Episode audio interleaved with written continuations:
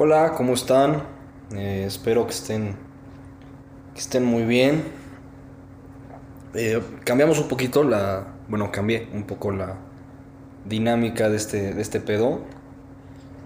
Algo que a mí siempre me ha gustado ha sido la lectura, ¿no? Y entonces dije, bueno, ¿por qué chingados no? Vamos a, a recomendar uno que otro de los que yo creo que han que son libros muy buenos, ¿no? Habrá quien le guste este tipo de libros, habrá quienes no. Eh, no, no siempre hablaremos de, o sea, vamos a estar cambiando, ¿no? O sea, de todo tipo de libros, ¿no? Si no es siempre el mismo. De todo, igual que de estos episodios que un día les habla de otra cosa, de otra cosa, este otro día de, madre y media, ¿no? Eh, vaya, no hablamos del cúbole de Jordi Rosado porque creo que ya estamos un poquito grandecitos para, para ese libro, pero de ahí en fuera, o sea, de todos, de todos, de todos.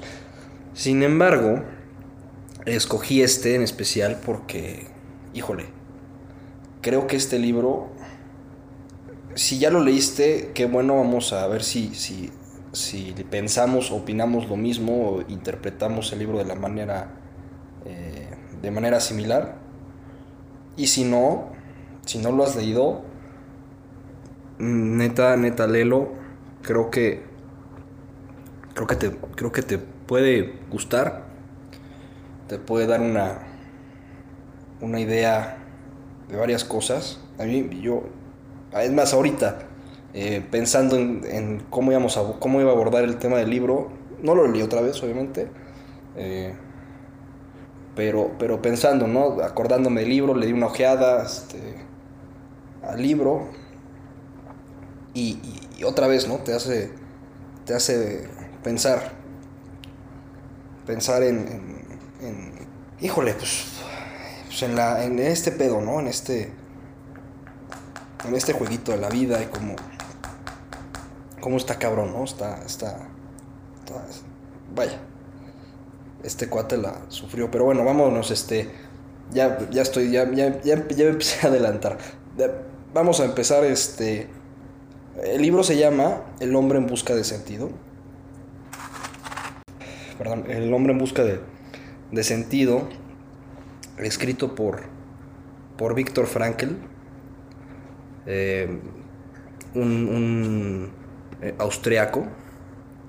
Nació en Viena obviamente un judío.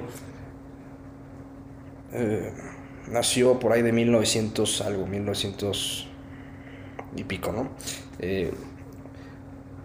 Psiquiatra, doctor, pero lo interesante de eso, reconocido, ¿eh? Reconocido, él, él es el padre de la logoterapia. No entiendo muy bien yo el tema de la logoterapia, sé que se relaciona un poco con el libro, o sea, por lo que googleé obviamente antes de, grabar esto del tema de la, logoterapia, ¿no? Porque la mitad del libro, incluso, incluso hay parte del libro que habla de la logoterapia. Yo esa parte no la leí, la verdad, porque, porque ya, está, ya entramos en temas muy, muy, muy técnicos y, la verdad dije, no, ¿para qué, no? Mm. Pero, a grosso modo, entiendo que la logoterapia plantea que, que la voluntad de, sentido es la principal motivación del ser humano. El hombre en busca de sentido, ¿no? Volvemos al título. Víctor Frankl,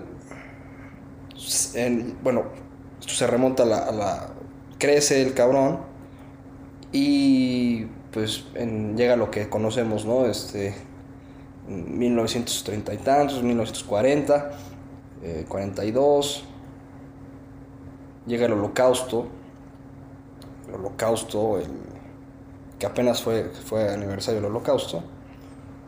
Y, y, fíjate lo que es curioso, ojo, hay spoilers, ahorita sí hay un poco de spoilers, pero aunque te lo spoileé el libro, léelo, o sea, no te voy a spoilear todo, de hecho va a ser un episodio breve, pero lee libros, aunque digas, ya me dijo de que pues, se murió la chingada. No, o sea, no, no veas, o sea, no, esto no es, no es Marvel. O sea, ve, lee el libro.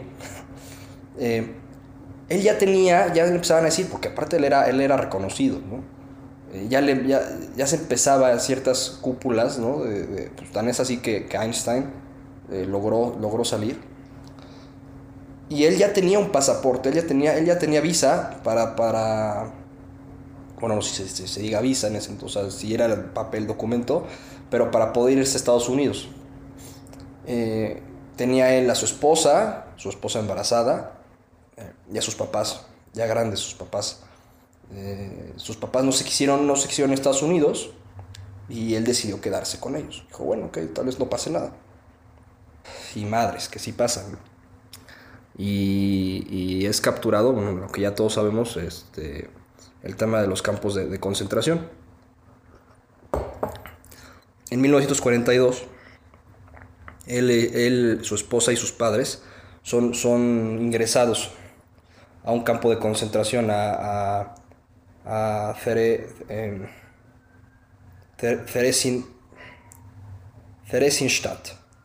em, no me acuerdo, ese está muy complicado. Después en, en el 44 eh, lo mueven a Auschwitz. Aquí tengo, aquí tengo, aquí tengo, esto sí, esto sí es cierto porque lo, estoy, lo tengo aquí, tengo aquí las notas. ¿eh? En el 44 lo, lo, mandan a Auschwitz y ya después se va a Kaufering y a Turkheim, eh, que son dos campos de concentración que dependían del Dachau. Él logra sobrevivir al holocausto, al, estar encerrado en, estos campos de concentración y, lo liberan ¿no? en, 1945. Es el único que sobrevive, sus padres fallecen y su esposa embarazada fallece también dentro de los campos de concentración. Entonces él pues ya narra, narra eh, a partir de lo que vivió él dentro de los campos, eh, escribe el libro. Y el libro habla Está muy, está muy chingón porque el libro, el libro habla desde, su, perspectiva como doctor. Entonces, sí, hay, hay eh, lo que todos sabemos, ¿no? Y lo que, y lo que hemos visto fotos, videos, documentales, películas, de las atrocidades ¿no? que, se, que, que, que se, se, hacían y, sufría, y sufrían los judíos dentro de los campos de concentración por parte de los, de los nazis. Pero, pero, pero, ¿cómo narra el cuate el, el día a día? Eso es lo importante, el día a día dentro de un campo. Y de un campo y de campos relativamente pequeños. Bueno, Auschwitz no, no era pequeño. Eh, entonces era, era o sea, él, él, desde, su, desde su, su experiencia y sus conocimientos decía cómo afectaba todo el desmadre que se vivía dentro de los campos, pues a la mente, ¿no? A la, a la mente, al alma de, de los prisioneros, ¿no? Eh, bueno, eh, cosas muy, muy, muy tristes que se ven. La dignidad, o sea, cómo, cómo, cómo vemos la dignidad del hombre. Eh, es hay, varios personajes, ¿no? O sea, bueno, hay varios, no personajes, este, sino, sí, o sea, sí personajes que él narra, que que él cuenta, y cómo había unos que de plano ya se dejaban morir, ¿no? Por tifoidea, por cosas así, o por hambre, les daban de comer cosas, o sea, casi casi era, eh, vaya, había, se hacían, se hacían intercambios muy chistosos, ¿no? Entre, oye, te doy un cigarro por un un trocito de pan, o sea, imagínate un trocito de pan. Todos estos, estos intercambios que se hacían, había gente que de plano ya ni quería comer, de plano decía, chinguen a su madre, yo me voy a morir. Eh, vaya, o sea, se volvían animales, eh, mataban, claro que mataban, con tal de sobrevivir. Dejaba de haber valores y dejaba de haber principios. Ojo, los que conocemos o los que conocían ellos afuera de los campos de concentración. Pero ya dentro, que es un, que es un, un tablero de exterminio, en los que tú aparte no eres nadie, o sea, él también hablaba de un complejo de inferioridad de los, de, los prisioneros porque, o imagínate el shock que tú eras en especial, ¿no? todos conocemos este, los judíos se han caracterizado por ser muy, muy trabajadores y, muy, y, muy, y, de mucha abundancia, ¿no? Y es uno, de los, es, uno, es uno de los factores que ocasionó este tema. Eh, entonces, vaya, conocías al señor, no sé, eh, X, ¿no? Liechtenstein, algo así. Y el señor, pues, fue un famosísimo joyero, pudo haber sido. Y ahí era nadie, ¿no? Ahí era el que le tocaba cavar cierto cierta fosa este, común para tirar tal vez a su hermano ¿no? o a su hijo, ver cómo su hijo se iba a, la fosa común y, ser tratado con una con una maldad y con una hijo de putés, porque así es la palabra, cómo eran tratados. Pues obviamente yo creo que les generaba, o sea, güey, ya es que ya no soy nadie, ¿no? Eh, y también aquí, aquí eh, trata el tema de la, de la conciencia eh, del individuo, ¿no? de la individualidad. Un poco relacionado con el tema de, del complejo de inferioridad. Cómo dejabas de ser un individuo adentro. O sea, dejabas de ser. O sea, dejaba de haber este sentido de, individualidad. Simplemente para formar parte de una masa de, de gente que su destino final era la muerte. Bueno, sí, de todo, de todos, todos nos morimos. Todos estamos en un proceso constante de muerte. Pero ahí era, o sea, aquí vivimos con incertidumbre, ahí era una certidumbre, o sea, es, vas para allá. Y bueno, eh, yo creo que, yo, yo creo que, que es muy, es muy confiable, es muy, es muy válida sus formas de, analizar las cosas, más sabiendo que el cuate eh, perdió a sus papás, pero perdió a su esposa embarazada. O sea, él se quedó sin nada. y, y, todavía salió, o sea, sobrevivió. Hay quienes que se, murieron y a lo mejor no se enteraron que se murió toda su familia. Pero él sí. Yo creo que ahí hay un, eh, Eso le da como.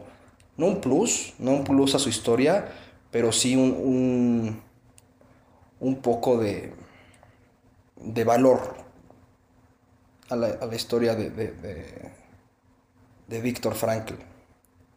Bueno, pero para vamos a leer un poquito del libro, una parte que yo creo que yo creo que es de las partes más, más bonitas del libro. Y ahí es donde está, o sea, no es todo, en el libro, ahorita les dije pura tragedia, ¿no? Y sí, está lleno de tragedia, el libro está lleno de, cosas que dices, no mames, qué horror. Pero el libro tiene un título bonito, ¿no? Entonces tú te, preguntarás, oye, ¿por qué se llama El hombre en busca de sentido? Y me estás diciendo nada más cómo los meten al horno, los hacen jabón y se murió, se muere toda la familia, los agarran a palazos hasta que los matan. Eh, sí, sí, sí, sí, es el, eso es, de, eso, de eso habla mucho el libro, pero él siempre remata eh, con, haciendo contrastes entre esta persona se dejó morir, pero esta persona, esta otra persona eh, siempre veía cómo, cómo chingados eh, se, anteponía a las situaciones y, veía cómo vendía esto, movía el otro, traficaba aquello para poder comer.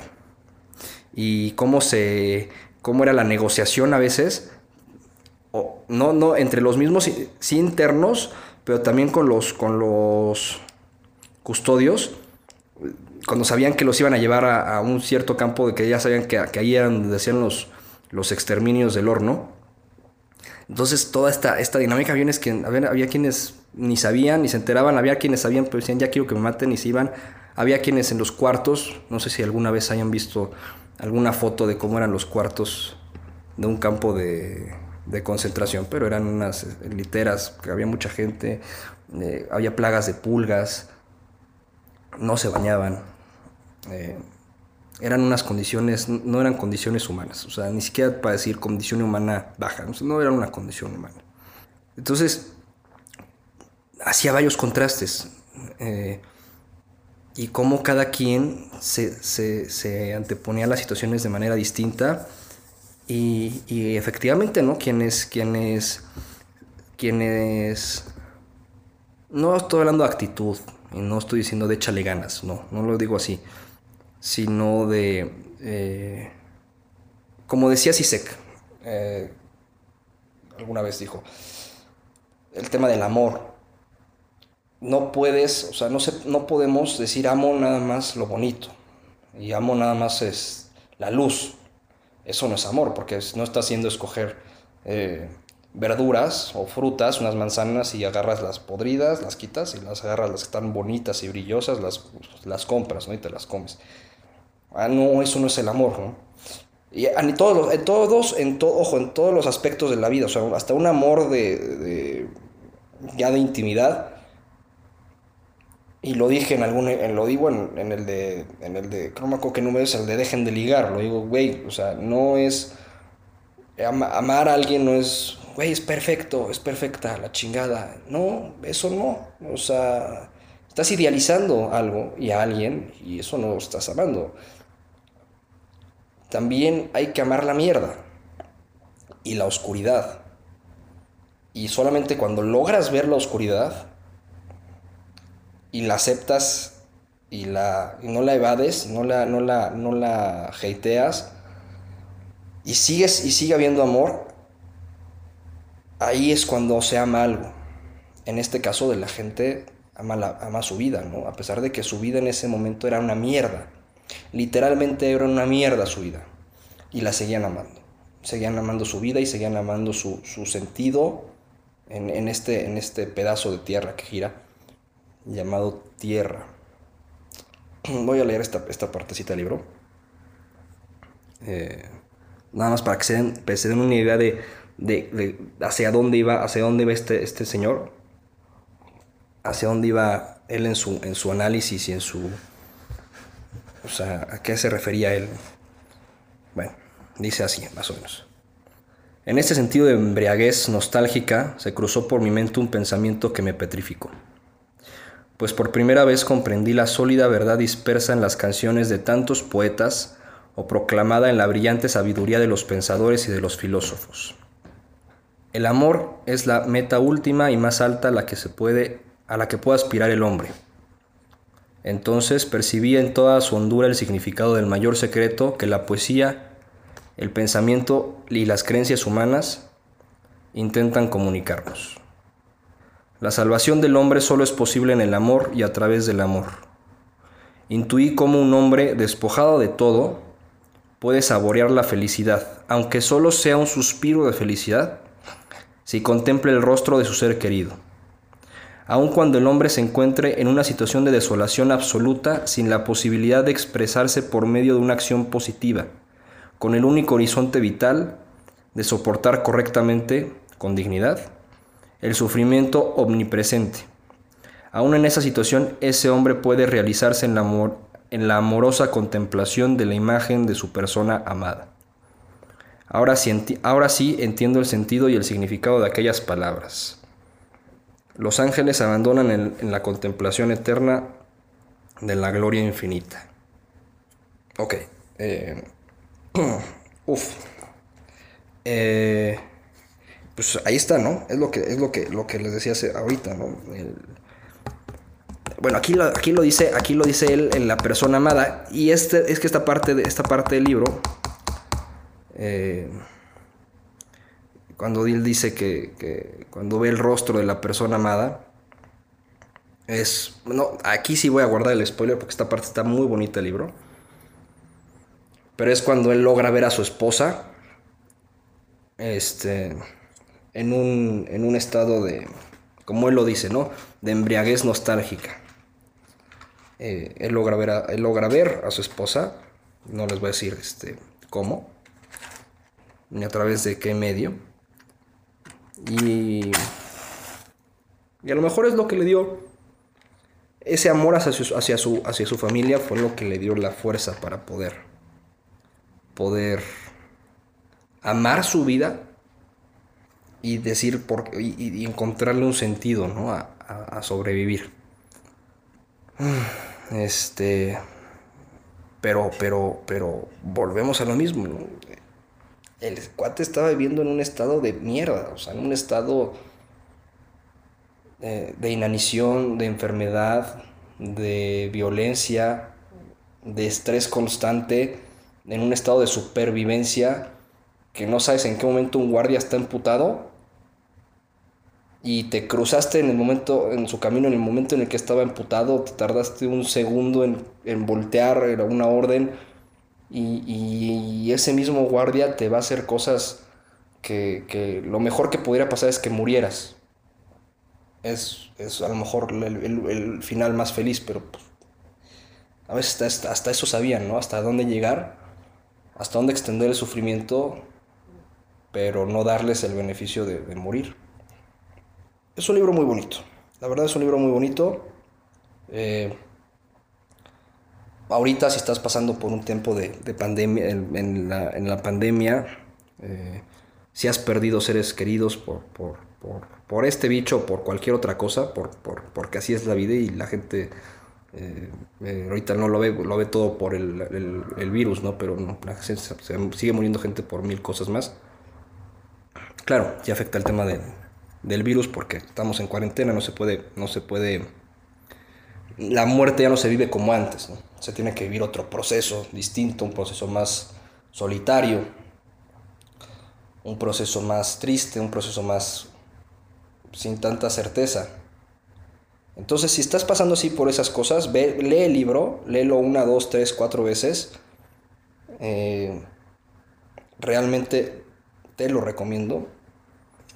Eh, además es que el ejemplo, el testimonio de este cuate, vaya, o sea, después todavía, eh, ya, ya acabando, ya acabando de, o sea, ya después de muchos años después, después de muchos años después, eh, él ya, bueno, en Estados Unidos, la chingada, estuvo, estuvo en, se, se, todavía siguió dando clases en, en Estados Unidos, eh, en Harvard y así, eh, publicó más de 30 libros, o sea, en, muchísimos idiomas, doctorados, eh, o sea, el cuate siguió, el cuate siguió, eh, escribió y, y ya, ¿no? O sea, wow, wow, wow con, su, con, su, con su ejemplo, ¿no? con, su, con su, su testimonio.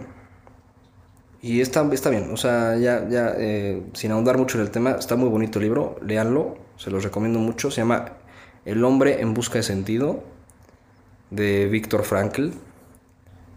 Y, a, ver qué, a ver cómo lo ven, ojalá les sirva, eh, ojalá les guste. Si les gustó el libro y, creen que a otra persona le haga falta leerlo, platíquenselo, regálenselo. Eh, siempre, siempre, siempre creo que regalar un libro es un acto... Bueno, a mí me encanta, me encanta que me regalen libros y me encanta regalar libros porque cuando tú regalas un libro a alguien, es por algo, ¿no? No le voy a regalar, este, no sé, este, un libro, o sea, no sé, ¿no? O sea, piensas, piensas en qué libro, en el qué, qué libro le va a gustar a esa persona, en qué libro crees que le haga bien, crees que le haga falta, y, y, y, y, es un acto, es un acto muy bonito.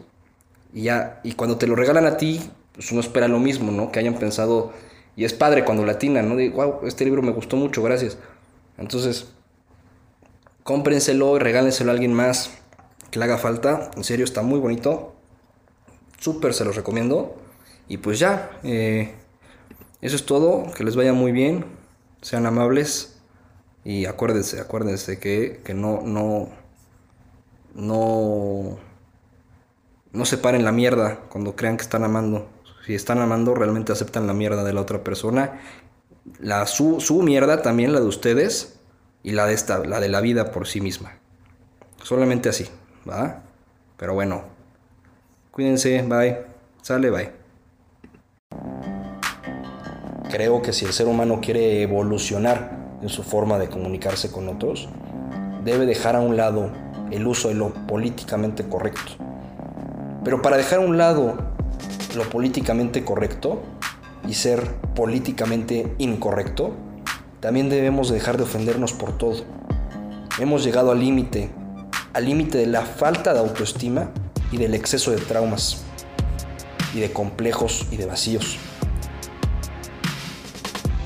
Este podcast está hecho para, para eso. Si eres de los que no se ofende, para que te entretengas un rato. Y si eres de los que se ofende tan fácilmente, a lo mejor para que contrastes un poco tus ideas y para que logres ver hacia adentro y, logres entender por qué te ofendes tan fácil y por qué ese tema en específico te hace sentir algo no tan agradable. Si eres de los que se ofende muy fácil y mienta madres, tal vez este podcast no está hecho para ti y estés hecho para otro tipo de contenidos. Pero si eres de los que, a pesar de que no estás de acuerdo con el contenido y de lo que las opiniones eh, de este contenido, y aún así aceptas diferentes ideas y te gusta contrastar ideas y te gusta debatir y te gusta entender y saber que no todos piensan igual que tú y no por eso son una mierda de ser humano, bienvenido. Este es tu tipo de contenido. El podcast está hecho para hablar de eso, de eso, de todos los temas. Sin filtros, sin querer ofender a nadie, pero tampoco sin querer no ofender a nadie. Y ya, eso es todo. Gracias por escuchar. Bye.